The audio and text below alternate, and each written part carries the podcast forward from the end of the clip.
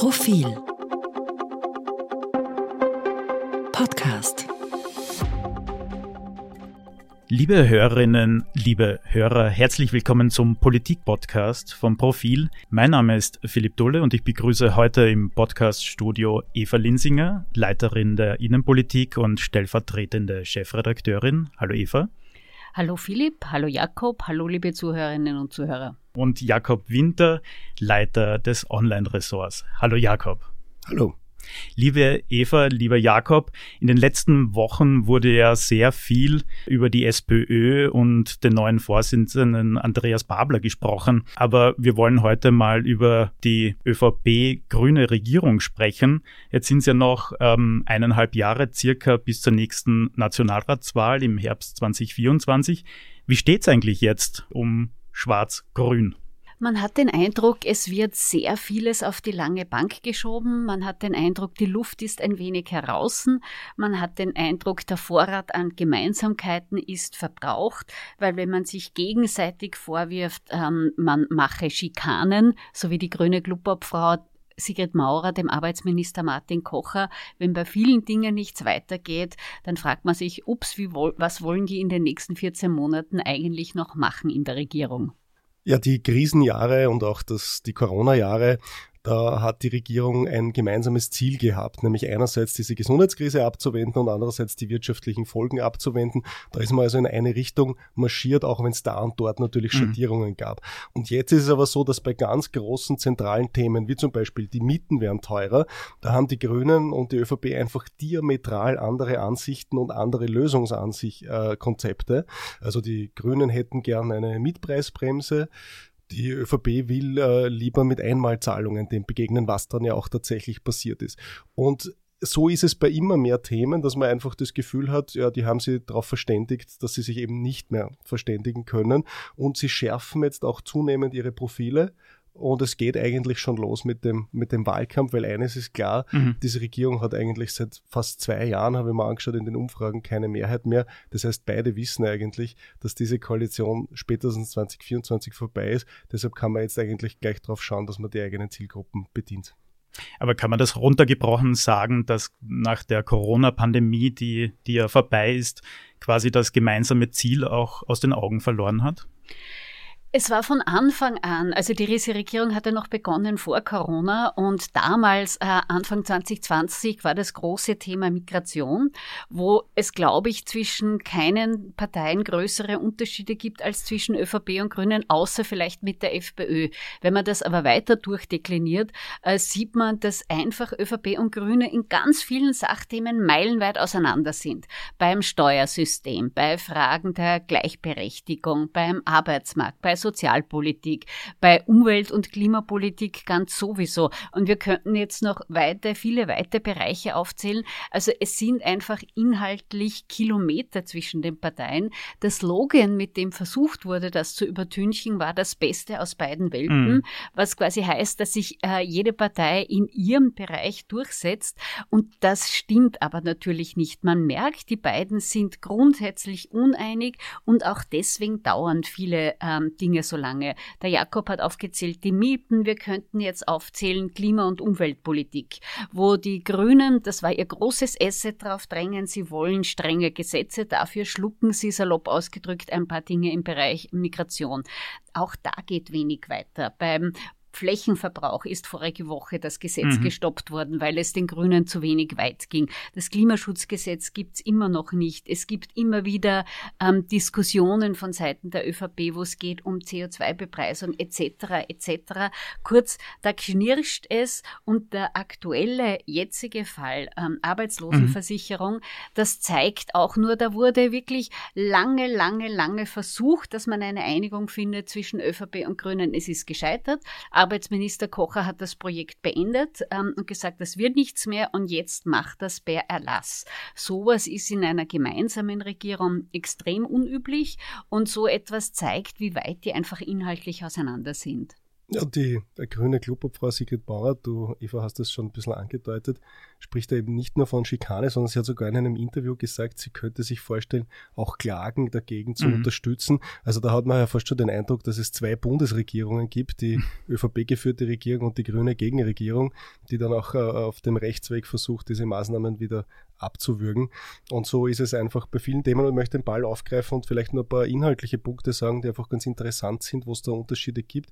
Also egal, was, was wir uns anschauen, wenn wir uns äh, mit der Justizreform beschäftigen, da war ja das die Idee, Beschuldigtenrechte ein bisschen zu stärken. Es war auch die Idee, vielleicht einen Bundesstaatsanwalt einzuführen, um das Weisungsrecht, mhm. was immer viel kritisiert wurde, das bei der Justizministerin liegt, wegzubringen vom politischen äh, Bereich äh, zu einem hoffentlich unabhängigen Bundesstaatsanwalt.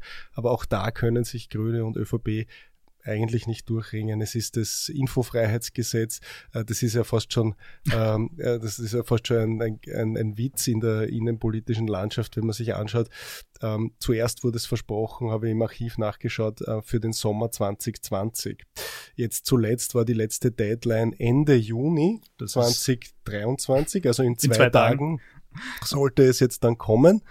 Allerdings, sie haben schon vorgebaut. Äh, in Interviews hat die, sowohl die Caroline Edstadler als auch die Sigi Mauer gesagt, äh, also das wird sich nicht ausgehen und die neue Deadline ist Herbst 2023 und jetzt rückt halt die Deadline immer bedrohlicher in die Nähe äh, des Endes der Koalition.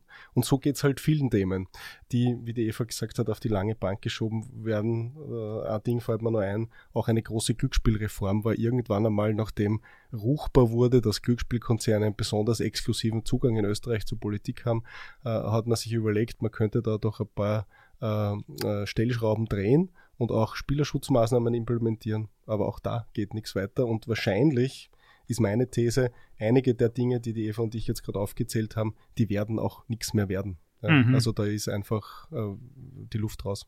Wie bereits gesagt, die, die nächste planmäßige Wahl steht im Herbst 2024 an. Dennoch reisen schon seit Monaten eigentlich Neuwahlgerüchte nicht ab. Sind das diese quasi normalen Geplänkel zum auch schon Start eines Wahlkampfs? Ja, es ist ein, im politmedialen Bereich einfach eine, eine der Lieblingsspekulationen und ist ganz zu Unrecht passieren diese Spekulationen nicht, wenn man in die Vergangenheit schaut. Denn ich glaube, die letzte Bundesregierung, die es wirklich geschafft hat, die volle Periode durchzumachen, hat im Jahr 2013 geendet. Und seitdem wurde eigentlich jede Bundesregierung vorher aufgekündigt und es gab entweder wegen Ibiza oder anderen Verwerfungen Neuwahlen. Das heißt, diese Gerüchte haben sozusagen schon einen historischen Grund. Aktuell bin ich aber eher einer der Fraktion, die der, der Meinung anhängen, dass es zu keinen Neuwahlen kommen wird. Und das, das ist einfach ganz einfach die, die Situation, in der sich die Bundesregierung befindet. Ich habe schon erwähnt, in den Umfragen deutlich äh, entfernt von einer Mehrheit, sogar weit unter 40 Prozent. Und das eben schon seit Monaten. Und daher kann ich mir einfach nicht vorstellen, mit welchem Momentum die Regierung da in, in Wahlen gehen will. Ich denke eher, dass sie versuchen werden, mit Maßnahmen, mit auch konkreten Zielgruppenaktionen, wie ich sage jetzt Bundeskanzler mhm. Nehammer mit seinem Autogipfel, die äh, Leonore Gewessler, die kürzlich in Bregenz einen, einen, neuen Fahrradweg eröffnet hat, also dass man halt versucht äh, zu zeigen, dass man sich eh durchsetzt in seinem Bereich und in, in, in seinen Wirkungsfeldern Genau, also von dem her glaube ich, dass die Regierungsparteien versuchen werden, jeden Tag zu nutzen, um äh, diese Wirkmacht, die man halt in einer Regierungsverantwortung hat und diese äh, auch mediale Präsenz, die man hat, zu nutzen, um den Kickel auch noch ein bisschen runterzubringen in den Umfang. Das kann aber natürlich eine gefährliche Strategie sein, weil wenn Sie diese verfolgen, dann können das sehr, sehr lange 14 Monate werden. Und da kann man viele Fahrradwege eröffnen und oft Autogipfel veranstalten und es wird sich trotzdem sehr zahn. Ich teile aber ähm, die Einschätzung einfach aus dem simplen Grund, es haben beide Regierungsparteien viel zu verlieren. Die ÖVP hat zur Erinnerung noch das äh, Sebastian Kurz Wahlergebnis im Rücken, ganz egal wie die Nationalratswahl ausgehen wird. Sie wird verlieren. Die ÖVP wird ein Minus davor haben, sie wird weniger Mandate davor haben, sie wird weniger Geld zur Verfügung haben. Und das ist natürlich ein starkes Motiv, ähm, nicht wählen mhm. zu lassen. Das Zweite ist, ähm, die große Erwartung, Erwartung, die die Bevölkerung an die Regierung hat, ist, sie soll regieren und äh, Probleme lösen. Wir merken schon so etwas wie einen Verdruss über Regierende. Wir haben das bei Landtagswahlen mhm. gesehen. Um diese, äh, salopp formuliert, Ohrfeige wollen sich die Regierungsparteien nicht abholen, äh, auch aus guten Gründen. Äh, noch zur Ergänzung, neben den inhaltlichen Unterschieden hakt es auch im personellen Bereich und das erinnert äh, quasi an die letzten Streitmonate der damaligen großen Koalition aus SPÖ und ÖVP, Bundeswettbewerbsbehörde, Bundesverwaltungsgericht, also wichtige und essentielle Behörden, die man gerade brauchen könnte, sind unbesetzt. Das dauert trotz Kritik sehr lange. Da gibt es auch den gegenseitigen Vorwurf der Postenschacherei. Mhm. Das trägt zu dem Eindruck bei, dass eine Koalition da quasi in ihrem Endspiel ist, obwohl sie noch 14 Monate durchhalten will. Ja, die Grünen sind ja in dem Bereich auch äh, schuldig geworden, weil sie haben immer wieder sehr zu Recht in der Opposition diesen schwarz-roten und dann auch äh, schwarz-blauen und dann türkis-blauen Postenschacher kritisiert.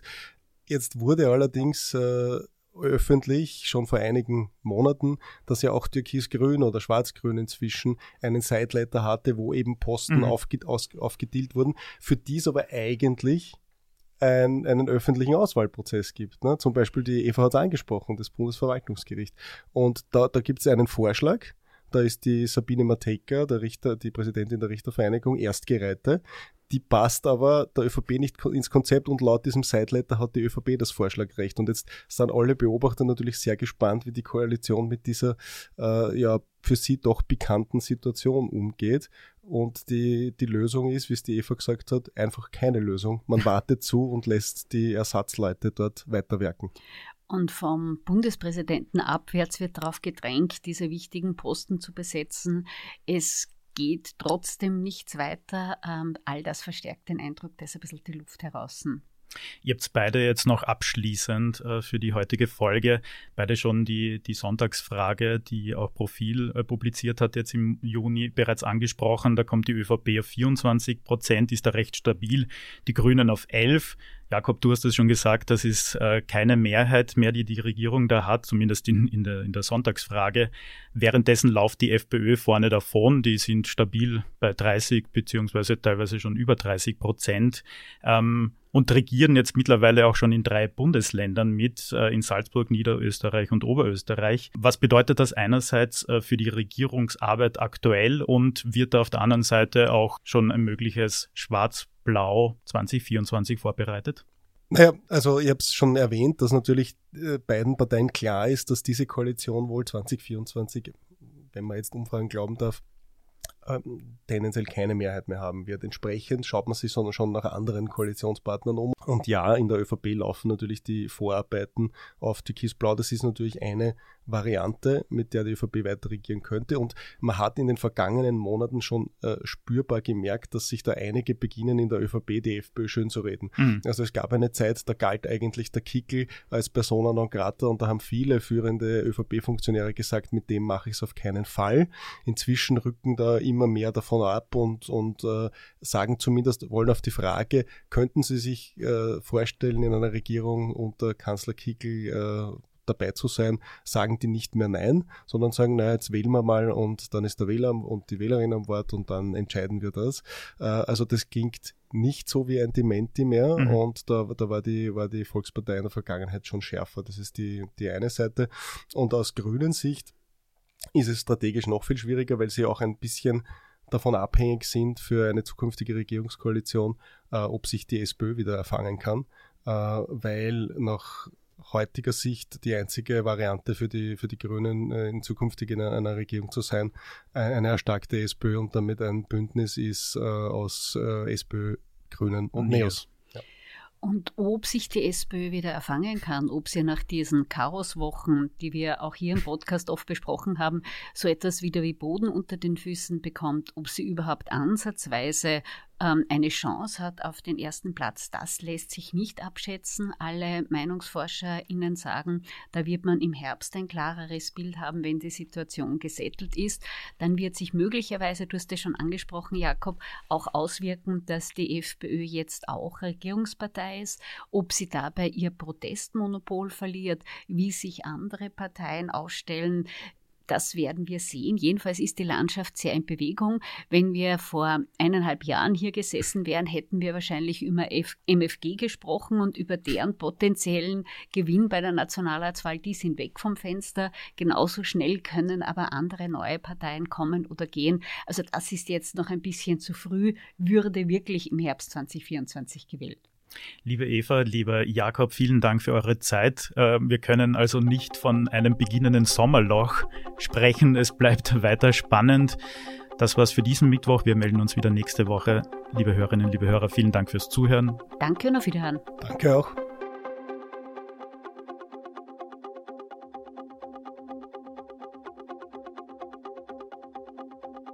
Mehr zum Thema auf Profil.at.